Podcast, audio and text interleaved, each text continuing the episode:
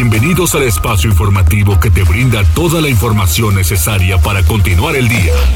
Mariloli Pellón, Osair Viveros y el mejor equipo de reporteros y especialistas son tu enlace con lo más relevante de Puebla, México y el mundo.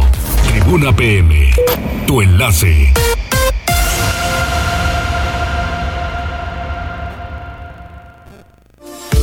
Tal? Muy buenas tardes, un placer saludarles. Oigan, llegamos así como que en Safe, un día súper complicado, con muchas cosas que hacer, vas de un lado, vas para el otro, pero pues miren, hacerlo con mucha precaución porque a los imprudentes que no verifican sus unidades y se quedan sin frenos y lo que ocasionan, vamos a escuchar un poquito más adelante qué es lo que pasó en la avenida Juárez y la rotonda con el bulevar Atlisco. Muy difícil, muy difícil y hay gente lesionada.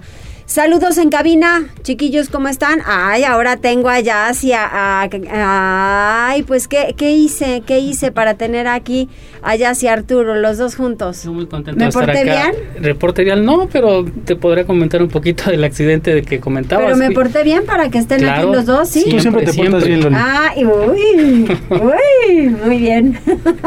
Tenemos líneas telefónicas y nos vamos apurando para que ustedes, en este momento que nos están acompañando, o los estamos acompañando en su trayecto a donde quiera que esté, o si está en la oficina, o si están en la casa, pues le mandamos muchos saludos. Las líneas para comunicarse 242-1312, 2223-903810, el WhatsApp y también las redes sociales arroba noticias tribuna, arroba mariloli pellón, arroba viveros bajo tribuna. Y además...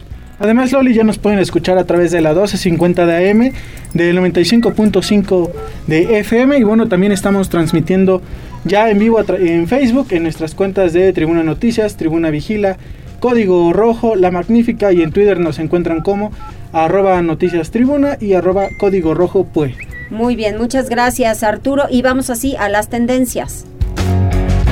Tribuna PM. Adelante.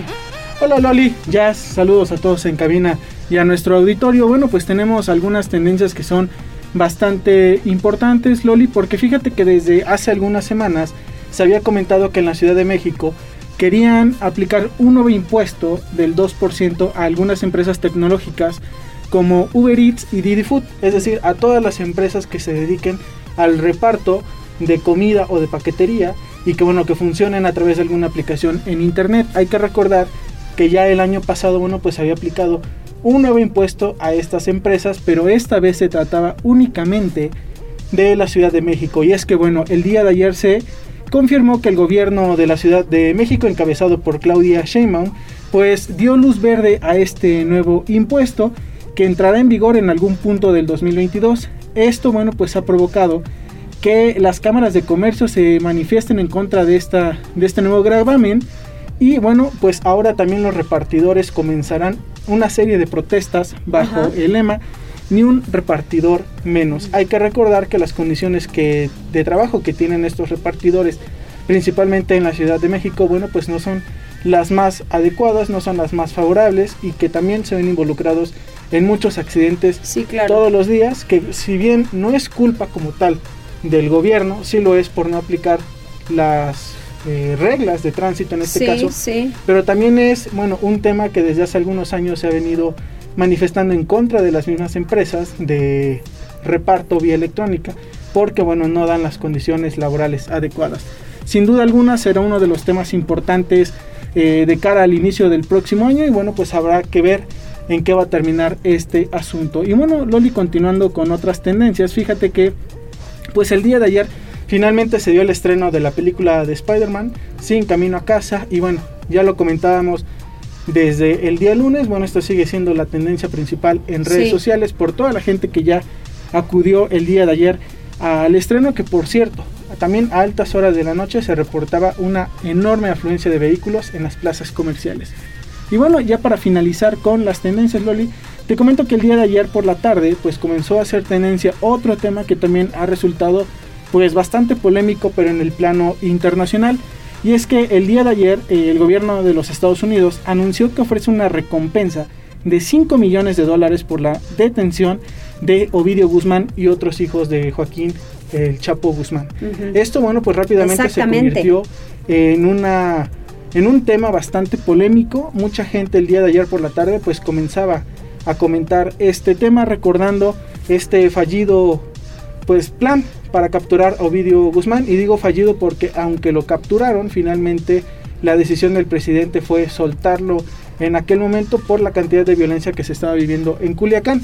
Y bueno, pues esta mañana durante la conferencia matutina el presidente dijo que es un asunto de México y que si estos eh, pues delincuentes se encuentran en nuestro país, corresponde a nuestro país detenerlos. Ándale. Pues sí, pero al final de cuentas lo tuvieron y lo dejaron ir, ¿no? Sí, exactamente. Lo, lo tenían, el operativo estaba y todavía fuimos a saludar a la mamá del Chapo. así es. A darle la mano. Muy bien. Y bueno, pues hasta aquí las tendencias. Muchas gracias, Arturo. Que tengas excelente tarde. Igualmente.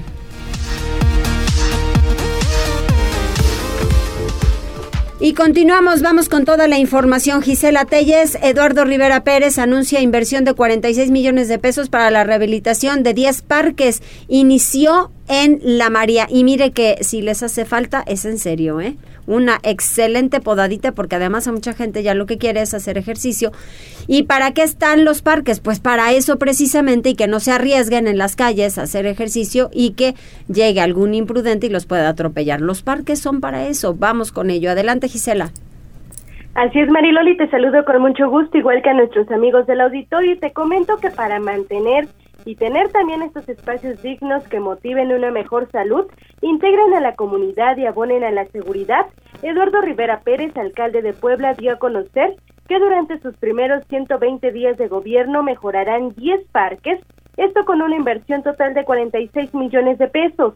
Durante el evento en donde se puso en marcha dicho programa denominado 155 espacios remodelados, el edil detalló que se intervendrán los parques Central de Abasto, Santa Inés, Tabachines, Juego de Pelota, Vicente Suárez, Ignacio Zaragoza y Romero Vargas, además del complejo deportivo Loma Bella, así como las canchas deportivas Alelí y La María. Este último indicó con una inversión de cinco millones setecientos noventa y cuatro mil doscientos un pesos, debido a que son proyectos que prácticamente tendrán cero mantenimiento para que duren décadas. Así lo decía. Hoy venimos aquí a dar inicio de la inversión de 46 millones de pesos para intervenir 10 de los parques que estaremos iniciando y entregando durante los primeros 120 días. ¿Por qué es importante? Pues obviamente remodelar este espacio público, porque tener parques dignos en donde se pueda hacer deporte nos ayuda a prevenir la delincuencia, tener parques también dignos, nos ayuda para poder también tener una mejor salud. Tener parques y espacios públicos nos va a permitir también tener una mejor integración de la comunidad. Gise. Mariloli, te comento que Edgar Vélez Tirado, titular de la Secretaría de Infraestructura y Movilidad, señaló que el proyecto 155 espacios remodelados iniciará en la cancha La María, ubicada en Avenida Puebla Tlaxcala, entre Segunda Privada 5 de Mayo y Camino Real de San Jerónimo.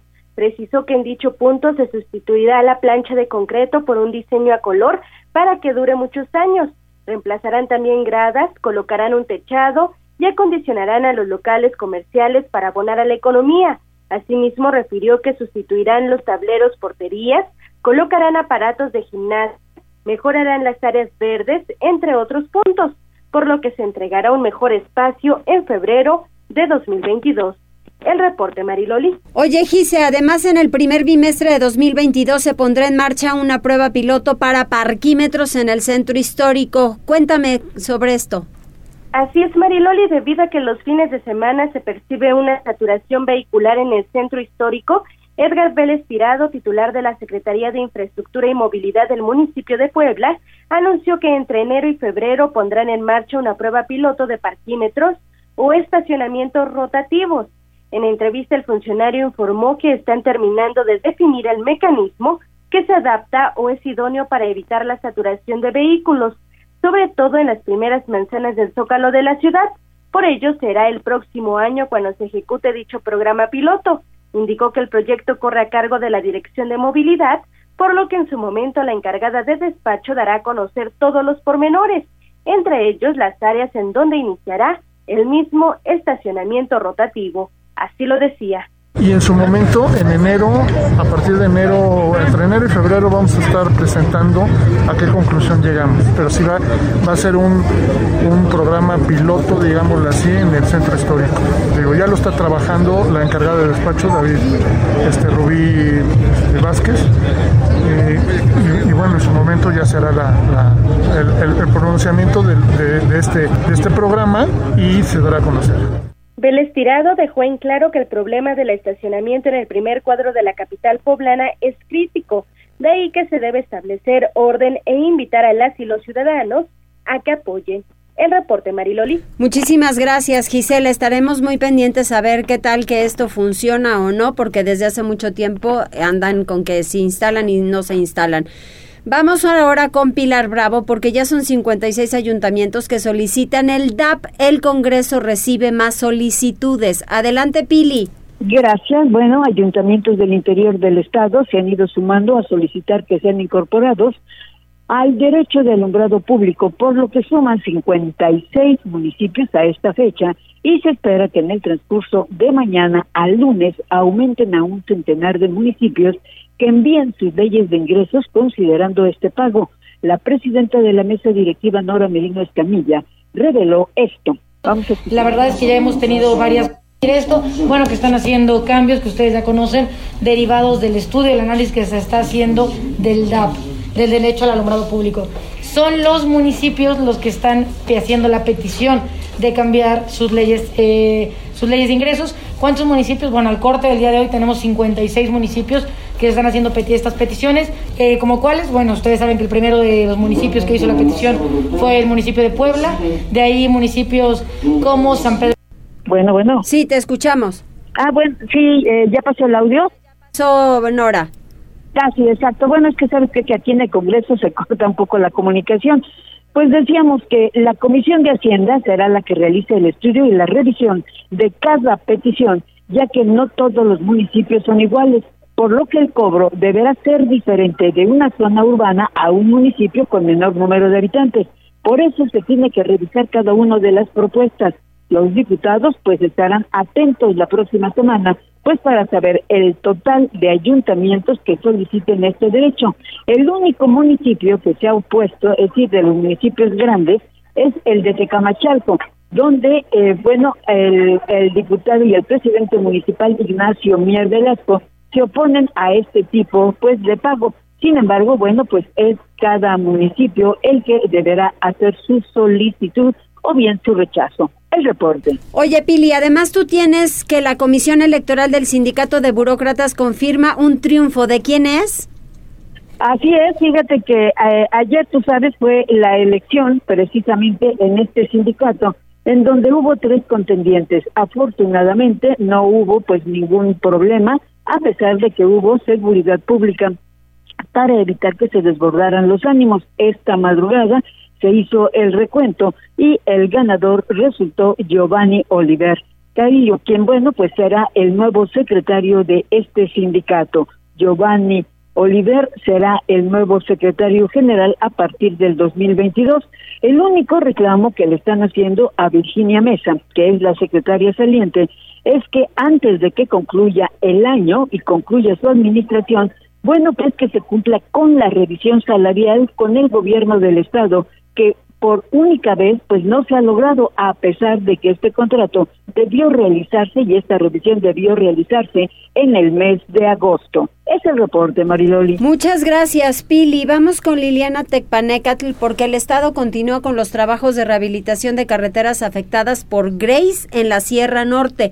Adelante, Liliana, te escuchamos. Gracias, Mariloli. Buenas tardes. A cuatro meses de que el huracán Grace provocara daños en 68 municipios de las Sierras Norte y Negra de la entidad, Miguel Barbosa Huerta, gobernador de Puebla, destacó que continúan los trabajos de rehabilitación de los caminos, puentes y carreteras que resultaron afectados por dicho fenómeno meteorológico. Mencionó que se han registrado algunos atrasos en el desarrollo de las obras. Esto debido a que dependencias como la Comisión Nacional del Agua, la CONAGUA, deben autorizar la ejecución de ciertos trabajos por ejemplo, la construcción de puentes, pero una vez que estos sean liberados se procederá a la edificación. Vamos a escuchar Al mismo tiempo limpiábamos caminos, brechas, todo lo que había quedado aislado y se limpió. Y hoy están en marcha diferentes obras puentes. Tenemos dificultades porque para hacer un puente tiene que autorizarlo con agua previamente y luego nos tardan los permisos. Y, pero estamos trabajando, estamos trabajando en concretos, en, asfaltos, en, todos los caminos y está en marcha todo eso. A pocos días del cierre del 2021, el mandatario aseguró que las consecuencias del huracán Grace han sido atendidas de manera interinstitucional por el gobierno estatal, que ha invertido hasta ahora 200 millones de pesos en infraestructura a través de apoyos en especie también y a indemnizaciones a productores agrícolas que perdieron sus cosechas.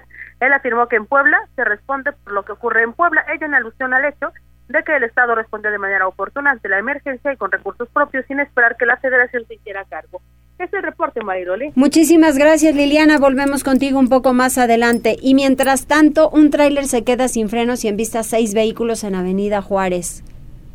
Esta mañana se registró un aparatoso accidente vial en donde un tráiler impactó a seis vehículos en la avenida Juárez a la altura del Boulevard Atlixco con sentido al centro histórico. Un testigo señaló que él se encontraba detenido en esta vialidad a la espera de la luz verde del semáforo cuando repentinamente se percató a través del retrovisor que un tráiler de color blanco estaba impactando a los vehículos que se encontraban detrás, por lo que se vio obligado a pasarse la luz roja. Fue como a las que serán como las 10.40, 10.30 más o menos. Te digo que estaba yo en el alto, estaba esperando la luz verde cuando escuché el, el, este, el impacto del camión. Entonces vi por el retrovisor y vi que se estaba llevando a los carros y este estaba al lado mío. Entonces lo único que hice fue pasarme el alto. Me lo pasé porque si no también me lleva. Y ya este, pues me bajé y auxiliar a las personas, pero pues ya afortunadamente pues mi carro no, no, bueno, no, no me pegó nada. ¿Tuvo un daño? No tuvo nada. ¿Sabes qué pasó con el conductor del camión? No, no sé lo más probable por el accidente es de que se haya quedado sin frenos o se quedó dormido, pero no tengo idea cuerpos de emergencia como no, no, bueno, tardaron. sí tardaron. Los que los auxiliamos fueron fuimos los de los, bueno, yo y los de los restaurantes que estaban aquí. Sí, porque estaba un chico de, ah, pues el de la moto estaba aquí tirado. Personal de Protección Civil Municipal del heroico Cuerpo de Bomberos de la Secretaría de Seguridad Pública y paramédicos del Sistema de Urgencias Médicas Avanzadas SUMA brindaron atención en el lugar. Primeros reportes señalan que resultaron tres personas lesionadas, entre las que se encontraba un motociclista. Se presume que el tráiler se quedó sin frenos, pese al percance el conductor permaneció en el lugar bajo resguardo de peritos de la Dirección de Tránsito Municipal de la Secretaría de Seguridad Ciudadana. Tribuna Noticias. Qué cosa, gracias Avi, gracias. Y qué cosa de accidente. A ver, tú estuviste, eh, Jazz.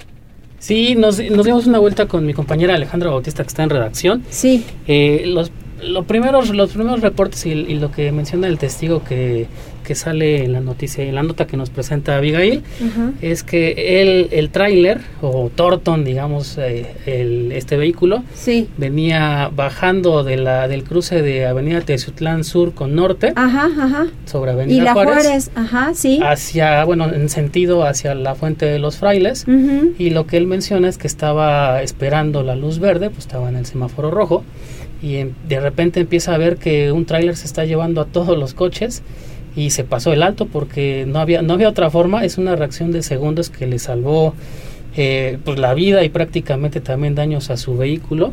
Y, y este accidente pues sí fue bastante aparatoso, nos dimos nuestra vuelta seis vehículos desechos completamente, un motociclista que fue el que sufrió la peor parte, fue, fue, atendido por paramédicos de Suma y también por personal de protección civil, pero sí, la verdad, eh, bastante aparatoso este accidente y recordarás que en Avenida Juárez en la mañana también hubo una volcadura más metros adelante o calles más adelante. Con la 21, sí. la 21 sur. Pero ¿cuánto, ¿cuánta velocidad necesitas llevar para volcarte en la Avenida Juárez? Por Dios, ¿quién puede ir a más de 60 kilómetros por hora, 70, nadie. Sí, porque es una vialidad, si no estoy mal, porque además es de 40 kilómetros por hora. Pues mira, que sea de 40, pero ponle de 50, 60, que es la que te enseñan a conducir, ¿ok? Sí. Pero la Avenida Juárez la redujeron hace algunos años y no te da para más. Sí, porque también tiene adoquín, que si bien lo comentas, no es la no, es un asfalto liso. No, no, que te no, no, no, permita está terrible, la verdad. Y también esta avenida, pues sí, hay mucha gente, o al menos a mí me ha tocado, que se ponen en doble fila y también es complicada la circulación, Loli. Así es, pues entonces era un camión Torton y no un tráiler. ¿O Pues es que unos, lo mencionan como, Como tráiler, tráiler, otros como un- Torton. pero sí es un vehículo pesado, sí hay que decirlo. Sí, pero ¿a él le corresponde ir ahí? Pregunto yo, porque la vialidad no creo que sea para ir a este un Torton. Para ese un tipo de vehículos. Desde lo que no. Yo creo que no. Sí, pero la verdad, bastante aparatoso. Sí, las las fotografías están en redes sociales. Afortunadamente, la gente le está contando. Sí, afortunadamente, digo, hasta el momento no hay no hay personas sin vida. Es No, lo, no, no, porque lo- hemos visto- afortunado. verdaderas tragedias jazz cuando los vehículos de esa magnitud se quedan sin frenos. Yo padecí uno en la carretera México-Puebla y es terrible, terrible, terrible. Hay que revisar los automóviles, hay que verificar que tengan los servicios necesarios. Por piedad, ya que no haya accidentes, bájenle a la velocidad y hay que ser responsables. Muchas gracias. De nada, Loli. Nosotros vamos a hacer una pausa. Hay gente ya conectada. ¿Hay saludos? Sí, Loli, ya tenemos saludos de Raúl Ángel Ávila Ramírez, que nos Sí. dice tardes buenas, Mariloli. Enrique Guevara, hola Mariloli, saludos. Cosme Herrera, feliz jueves, saludos a todo el equipo. Y finalmente de Connie Ángel. Muy bien, pues muchas gracias, saludos a todos ustedes, muy amables por su comunicación. Hacemos una pausa, regresamos enseguida y después de la pausa platicaremos con la diputada Nora Merino. Volvemos.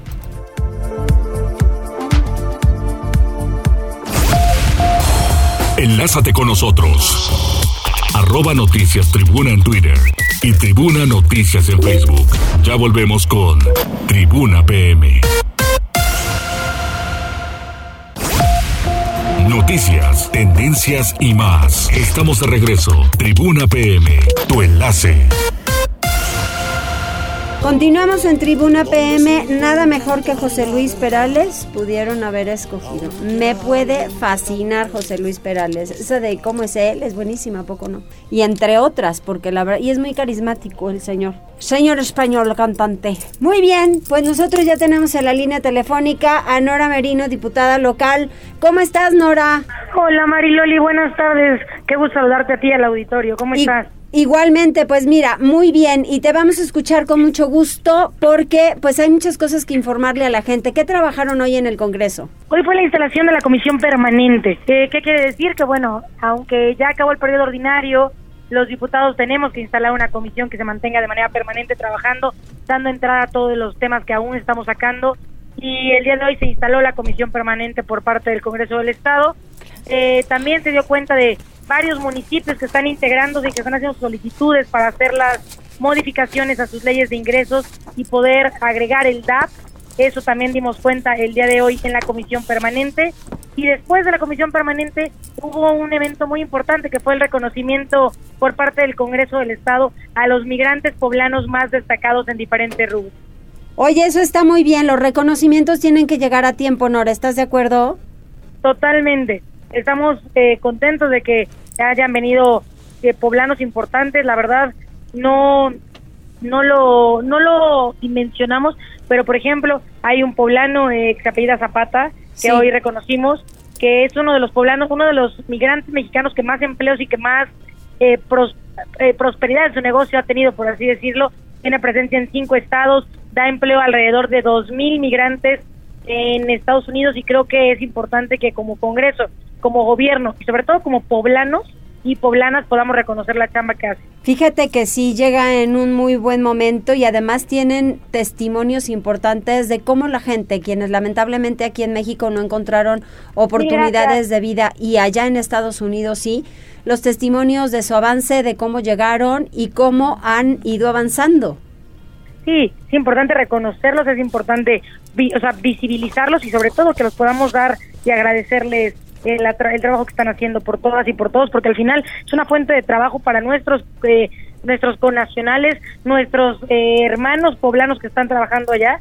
Y además de eso es importante también que ellos sepan que, que lo vemos y que son una puerta activa y que ha dado y que ha dado respuesta y que ha dado respaldo a en momentos difíciles como ha sido la pandemia Exactamente. Oye, Nora, ¿qué opinión te merece eh, pues escucharlo? Porque seguramente tendrás información de primera mano sobre lo del DAP. Pues mira, estamos en un análisis profundo en el tema, apegados al orden y a la legalidad. Creo que hay mucho que hacer, sobre todo porque ahora que nos metimos al estudio del tema, nos damos cuenta que hay muchos municipios que ya lo cobran, sí. si bien no de manera eh, ilegal, y fuera de la ley. ¿Por qué? Porque no están violentando ninguna ley, pero tampoco, pero tampoco se están respaldando en ninguna ley. Entonces sí es importante regularizar a los municipios, pero sobre todo y lo más importante en este caso es darle la certeza a las poblanas, a los poblanos de todos los municipios que ningún impuesto, ningún derecho se cobrará eh, que vaya a afectar eh, sus bolsillos, que vaya a afectarlos de manera... He escuchado aseveraciones que dicen, bueno, es que pagas la renta o vas a pagar el DAP. No, no es comparable en ningún sentido. ¿Por qué? Porque estos convenios que ya se pagan de manera irregular, se pagan por alrededor de seis pesos bimestrales, seis pesos, ocho pesos. Es únicamente regular y eso es lo que creo que es muy importante. Eso es lo que estamos haciendo y se tiene que analizar caso por caso. Hoy lo declaraba, no quiere decir que el DAP va para todos o no va para nadie, no. El DAP es una modificación que hace municipio por municipio su ley de ingresos que tiene que ser con la fórmula correcta para que no sea inconstitucional y que tiene que ser apegado al principio de darle certeza a los ciudadanos de que no haya cobros eh, excesivos ni irregulares y que sobre cualquier cosa se salvaguarde el interés prioritario que es que los ciudadanos tengan, como lo marca el 115, Claro, además el gobernador declaró que eso vendría a petición especial del presidente, de los presidentes municipales. Exactamente, porque también era como el Congreso está haciendo, no, el Congreso no está haciendo nada. Nosotros tenemos la obligación de recibir las leyes de ingresos de los municipios y los municipios son los que lo, a petición de ellos tendrán que decir qué es lo que quieren, si quieren cambiar, si quieren modificar y habrá quien no lo quiera hacer. Aquí no es que todos vayan a entrar parejo, como te decía. Quien lo solicite se analizará, se estudiará y se verá la viabilidad de quien lo solicite. Y quien no lo solicite no pasa nada. Lo único que sí pasará es que quien no lo solicite y hoy esté haciendo cobros de manera irregular con convenios fuera de la ley, tendrá que dejar de hacerlo porque ya estará en ley. Quien no lo tenga en ley simplemente no lo podrá estar realizando. O sea, para que lo, lo puedan cobrar, lo tienen que manifestar y se tiene que autorizar. Exactamente para que lo puedan cobrar se tiene que manifestar y se tiene que autorizar por parte del Congreso. Muy bien. Oye, ¿qué les falta en el Congreso y hasta cuándo van a trabajar, Nora? Pues bueno, ya no nos falta, por así decirlo, nada. Ya terminamos el, periodo. Lo que nos falta ahora es este tema en particular de el, eh, del DAP. El DAP es lo que nos va a tener en este momento, no detenidos, pero sí el DAP es lo que nos va a tener eh, trabajando, analizando, hasta que veamos en qué momento eh, podrá salir no te digo a favor, no te digo en contra, sino en qué momento va a poder llegar a comisión. Muy bien, de lo que se ha hecho en este periodo, ¿cómo lo calificas el trabajo de ustedes? Lo califico como un gran trabajo, un trabajo apegado a derecho, apegado a consensos, apegado a buscar en todo momento el bienestar de los poblanos y sobre todo creo que es un congreso de mucha altura, de mucho nivel, que está buscando las coincidencias, que está buscando el trabajo en beneficio de la gente. Siempre va a haber debate, es parte del Parlamento y creo que eso también es algo que me aplaudo. Yo soy una mujer que le encanta el debate, que le encanta el poder pensar diferente y al final buscar puntos de coincidencia. Entonces creo que al cierre del primer periodo es un muy buen muy buen arranque de la 61 legislatura. Estuvo con ustedes en esta semana el gobernador del estado rindiendo su tercer informe de labores. Tú contestaste el informe. Cuéntame sobre cómo, cómo te ha parecido pues este último año, este tercer informe. Bueno, me parece un, un gran un gran informe. Yo tuve el gran honor de responderlo. Creo que hay mucho trabajo aún por hacer por Puebla, pero creo que de manera histórica se ha combatido de frente la corrupción, se ha combatido de frente la inseguridad, se ha combatido y se ha dado respuesta a las ciudadanas y a los ciudadanos en tema de no darle, de no, de no estar haciendo obras de relumbrón, de no estar haciendo, eh, de no estar cayendo en los vicios del pasado. Entonces creo que va bien una inversión histórica al campo con una verdadera experta al frente, el medio ambiente como un eje fundamental, la educación con un maestro como es el doctor Melitón que sabe para dónde se tiene que dirigir y la obra pública a los que más lo necesitan. Creo que en un balance muy justo, podría decir que aún hay mucho por hacer, pero que se ha realizado y se ha hecho justicia social para combatir la desigualdad en Puebla. Pues mira, te voy a decir que al final siempre quedan pendientes. Puebla es un estado importantísimo, pero también con muchísimas diferencias en cuanto a clima, oportunidades de trabajo. Tiene grandes cosas que hacer, áreas de oportunidad. Y Puebla capital ha crecido muchísimo, entonces también hay que meter orden en algunas zonas. Claro que sí, hay mucho orden que meter, hay mucho trabajo por hacer, pero creo que a tres años y tomando en cuenta que realmente es a dos años, ocho meses, dos años, poco más de seis meses y con únicamente tres, cuatro meses sin pandemia. Sí. Eh, justo ayer platicaba con el señor gobernador sobre lo que viene para Puebla el siguiente año en materia de reactivación, turismo. Platicábamos sobre la feria y me decía, bueno, nunca he podido hacer una feria de Puebla. Yo no he gobernado de manera normal. Exactamente. He gobernado en medio de una pandemia. Entonces, a tercer informe, en medio de la peor pandemia que se tenga registrada en el siglo XXI, creo que vamos bien y además se tiene total claridad y total enfoque de que aunque vamos bien, aún hay mucho por realizar. Desde luego, pues Nora, te agradezco mucho la comunicación y estamos muy pendientes. Felices fiestas si es que el próximo martes no nos conectamos por alguna razón, ojalá que sí, pero si no, felices fiestas.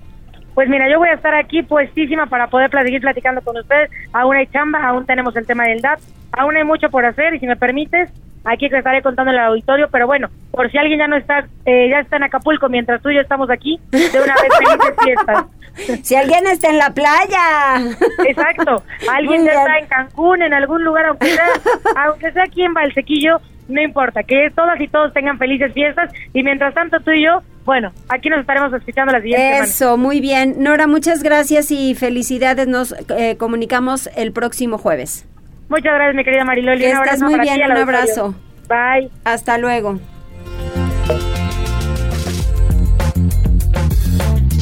Tribuna PM. ¿Qué dicen los monitores de la DERI? Adelante, Uciel. ¿Qué hay en cuanto a la vialidad? Hola, muy buena tarde, Mari Loli. Te saludo con mucho gusto y a todo el amable auditorio de Tribuna PM. Desde las instalaciones de la Secretaría de Seguridad Ciudadana compartimos el reporte vial en este jueves. Encontrarán tránsito fluido en la 31 Poniente desde Boulevard Atlisco hasta la 5 Sur y sobre la Avenida de la Reforma entre Boulevard Norte y Boulevard Esteban Dantuñano. Además, hay buen avance sobre la 16 de septiembre desde Boulevard Capitán Carlos Camacho Espíritu hasta la calle Tierra y Libertad.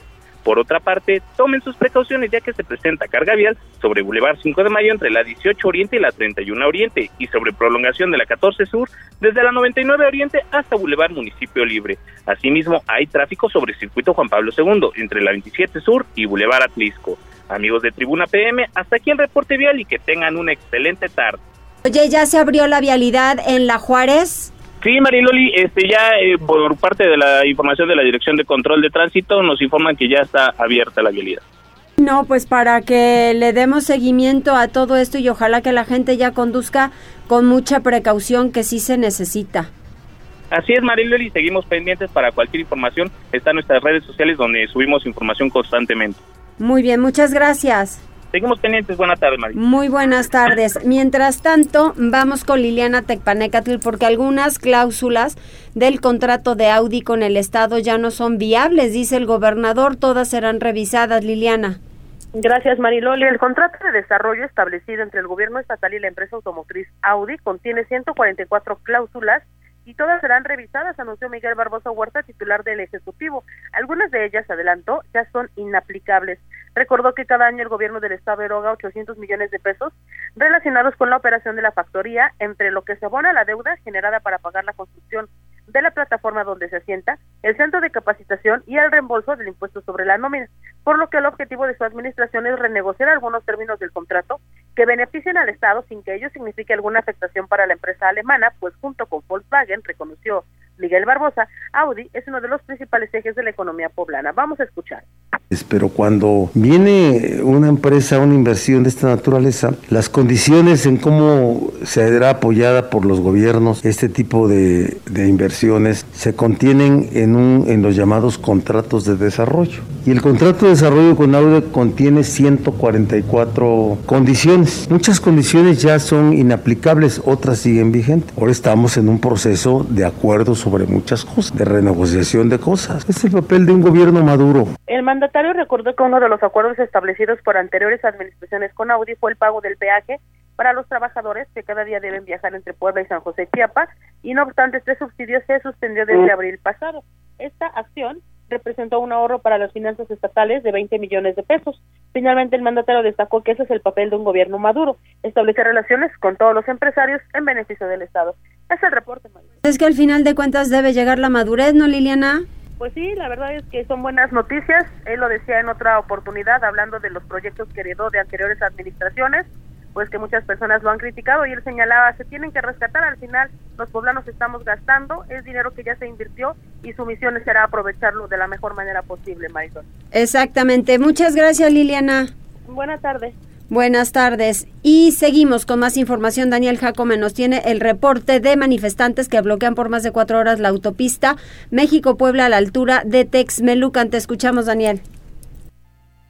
Este jueves, un grupo de personas bloquearon la autopista México-Puebla a la altura del municipio de San Martín Texmelucan. Aproximadamente a las 5 horas, un numeroso grupo de manifestantes bloqueó la referida vialidad a la altura del kilómetro 90 en el sentido a Puebla. La autopista fue liberada parcialmente aproximadamente a las 8.50 horas, por lo que la circulación se reanudó, aunque a muy baja velocidad. Dicho bloqueo fue hecho por comerciantes veracruzanos, quienes afirmaron haber sido abordados por personal de la Guardia Nacional que les exigió dinero a cambio de no asegurar su mercancía, tras lo cual, indican, ellos dieron una suma inferior a la solicitada y aún así fueron despojados de sus productos. Tras casi cuatro horas de negociación, los inconformes finalmente liberaron el carril de alta velocidad de la autopista mencionada.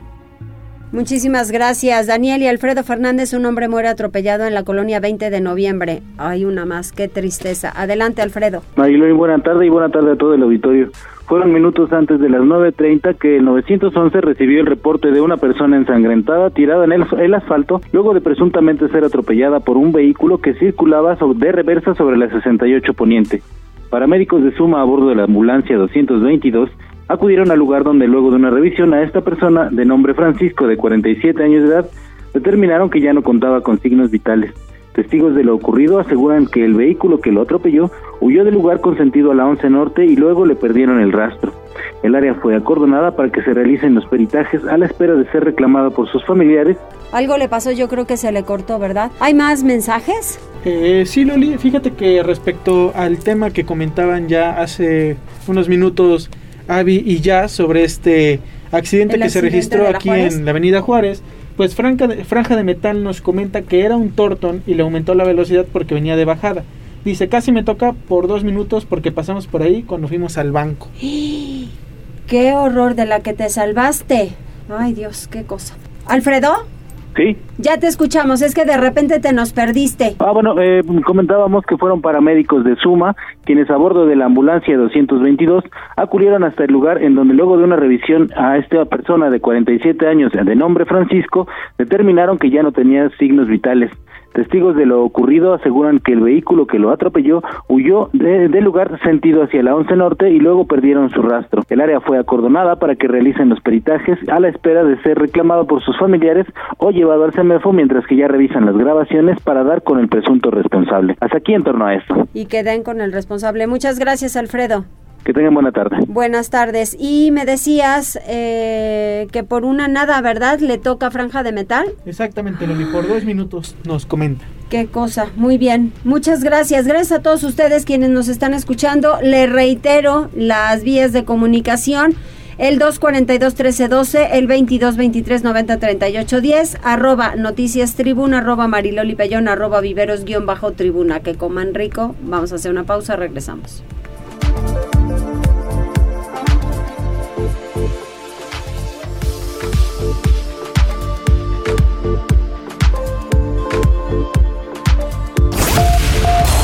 Enlázate con nosotros. Arroba Noticias Tribuna en Twitter y Tribuna Noticias en Facebook. Ya volvemos con Tribuna PM. Noticias, tendencias y más. Estamos de regreso. Tribuna PM, tu enlace. Buenísima. Vamos con Liliana. Poblanos utilizan redes sociales para vender fuegos artificiales y pirotecnia. ¿Cómo, Liliana? ¿Se siguen arriesgando? Imagínate, Moriloli, los utilizan a diestra y siniestra, fíjate. No. Desde luces de bengala, pasando por chispitas, buscapiés y cerillitos, hasta chifladores, palomas, bombas y ollitas, Toda clase de fuegos artificiales se promocionan en las redes sociales sin regulación alguna. Poblanos han optado por utilizar la sección de market del Facebook como escaparate para ofrecer estos productos cuya comercialización debe estar regulada, en teoría, por la Secretaría de la Defensa Nacional, la Sedena. Los precios varían. Ollitas, que literalmente son una vasija de barro rellena de pólvora, 5 pesos por pieza. Misiles, que son tubos con forma de cohetes, 4 por 15 pesos. Paquete de 144 chifladores, 90 pesos. En este tipo de publicaciones destaca además del bajo precio de los productos, que pensar que el origen de los artefactos es chino, las presentaciones. Los fabricantes han innovado y ahora ofrecen fuegos artificiales empacados, por ejemplo, en tubos de cartón que simulan ser latas de cerveza. También hay explosivos disfrazados de empaques de papas fritas, de palomitas para horno de microondas, de chocolates o con formas de juguetes tradicionales como trompos y yoyos, todos rellenos de material explosivo. El diseño de los productos abona la idea de que muchos menores, incluso padres de familia, tienen sobre que la pirotecnia es inofensiva y puede ser utilizada para la diversión como si los cohetes fueran cualquier juguete. Es el reporte, María. Claridad, qué riesgo. Muchas gracias, Liliana. Buenas tardes. Vamos con Pili Bravo porque fíjense que hace unos momentos platicábamos con la diputada Nora Merino sobre eh, la importancia de reconocer a los migrantes y justamente llegó hoy ese día. Adelante Pili.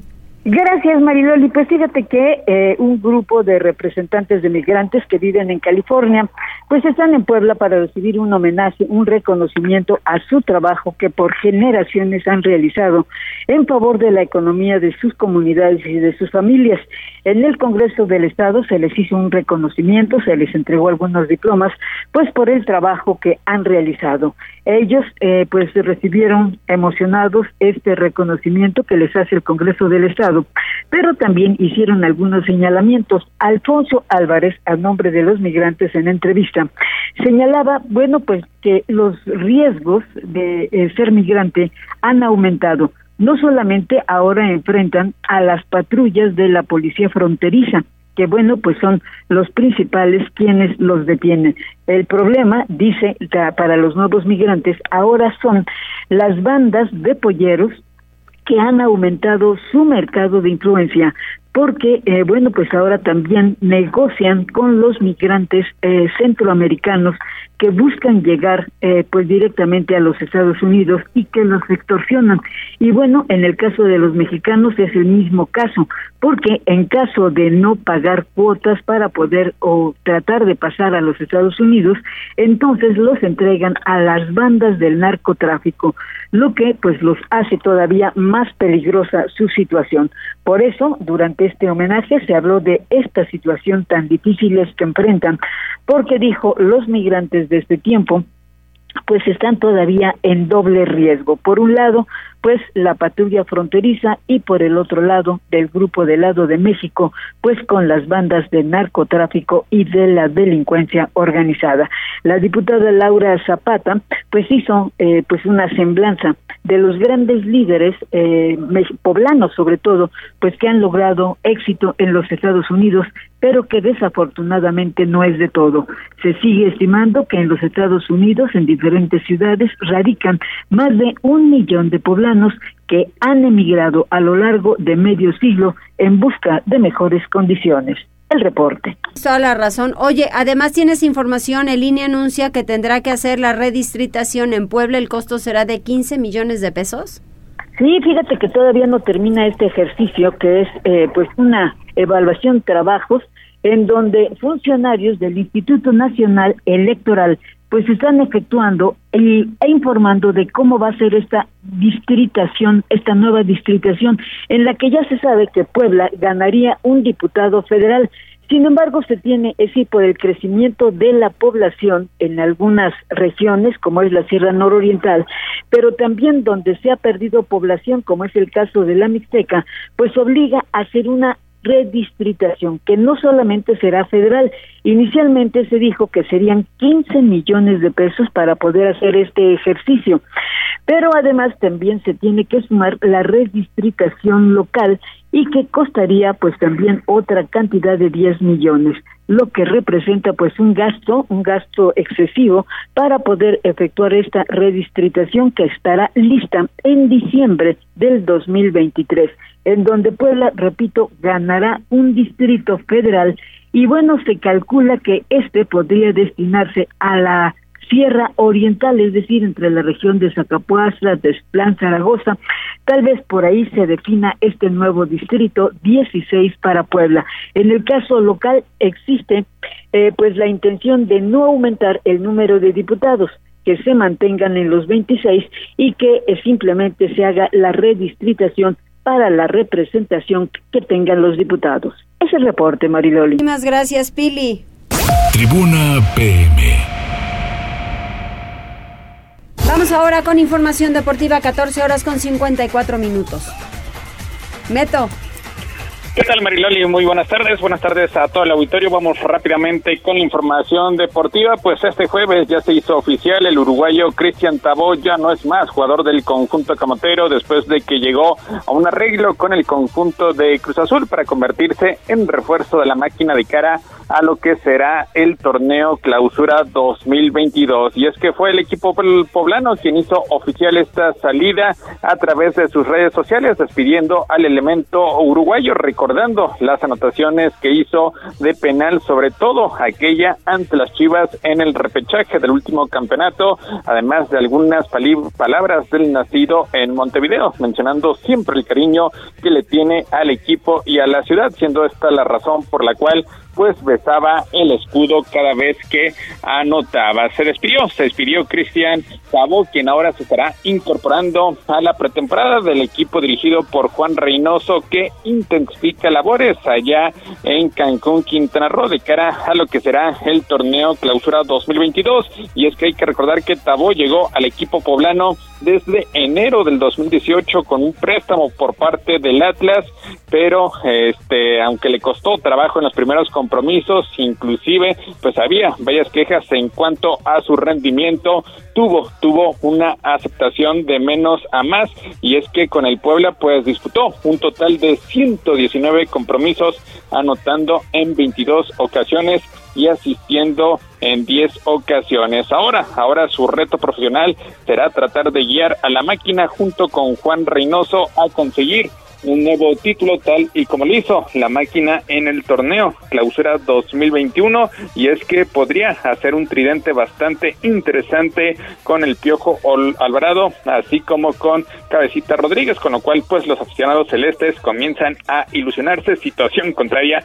a la que presenta el conjunto poblano quien por cierto pues ayer presentó su tercera indumentaria de cara a lo que será el torneo clausura 2022 en donde se hace un claro homenaje a equipo que consiguió el ascenso a Primera División en el año de 1970, aquel equipo dirigido por el Gordo Gatica y que obtuvo su retorno al máximo circuito después de ganar un cuadrangular allá en la Ciudad de México, derrotando precisamente al conjunto de Naucalpan con una anotación por parte de Gervasio Quiroz.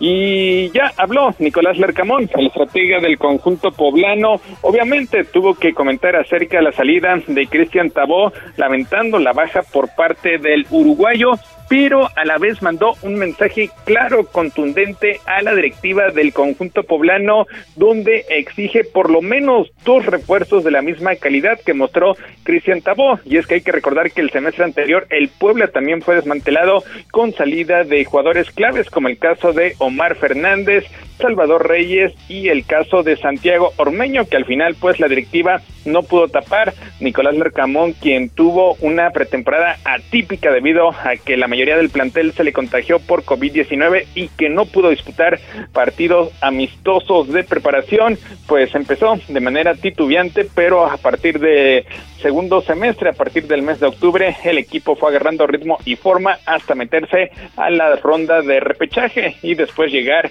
a la fase de los... Neto, pues qué coraje con el Puebla, porque otra vez a desmantelarlo y luego se quejan, ¿no? Sí, después, de los resultados que dan, la Arcamón ha hecho maravillas. O sea, no es por menospreciar a los chavos que están, desde luego que no. Pero caramba, si, si queremos un equipo competitivo podemos traer algo más, ¿no? Sí, y ojalá, ojalá, hoy se habló bastante fuerte en la conferencia de prensa y sí, sí le pide a la directiva por lo menos dos refuerzos de calidad para afrontar lo que será el siguiente torneo, sobre todo si es que Puebla pues quiere, quiere acabar con esa racha de 31 Hombre, años sí, sin conseguir no. campeonato. Ajá, sí, luego con quién. Bueno, gracias Neto. Oye, ¿te tienen unos saluditos? Oye Neto, si sigues por ahí, tienes un saludo de Carrera Barraza que dice, hey, un saludo a Neto Deportes, que sigas teniendo mucho éxito. Gracias, gracias, muchísimas gracias. Saludos. Ay, Neto, muy bien. ¿Ya hace alguna cosa más? No, pues ya estoy enojado con lo del Puebla, lo estoy escuchando, pero pues mira, Ya nos enfadamos, ya nos mejor ya. enfadamos. Y yo creo que el técnico Nicolás Larcamón, como lo mencionas, va a seguir en el Puebla, pero si quiere trascender en el fútbol mexicano, que lo puede hacer porque lo ha demostrado, creo que será en otro equipo que no sea acá. Pues, pues sí, Lamentable, por, ¿verdad? Por lo que nos entregan de, de equipo no competitivo, ¿no? O sea, los chavos pueden hacer su mejor esfuerzo, pero no para competir con los equipos que se arman bien. Gracias, chiquillos. Adiós, adiós, hasta mañana. Cada hora. Más información en tribunanoticias.mx.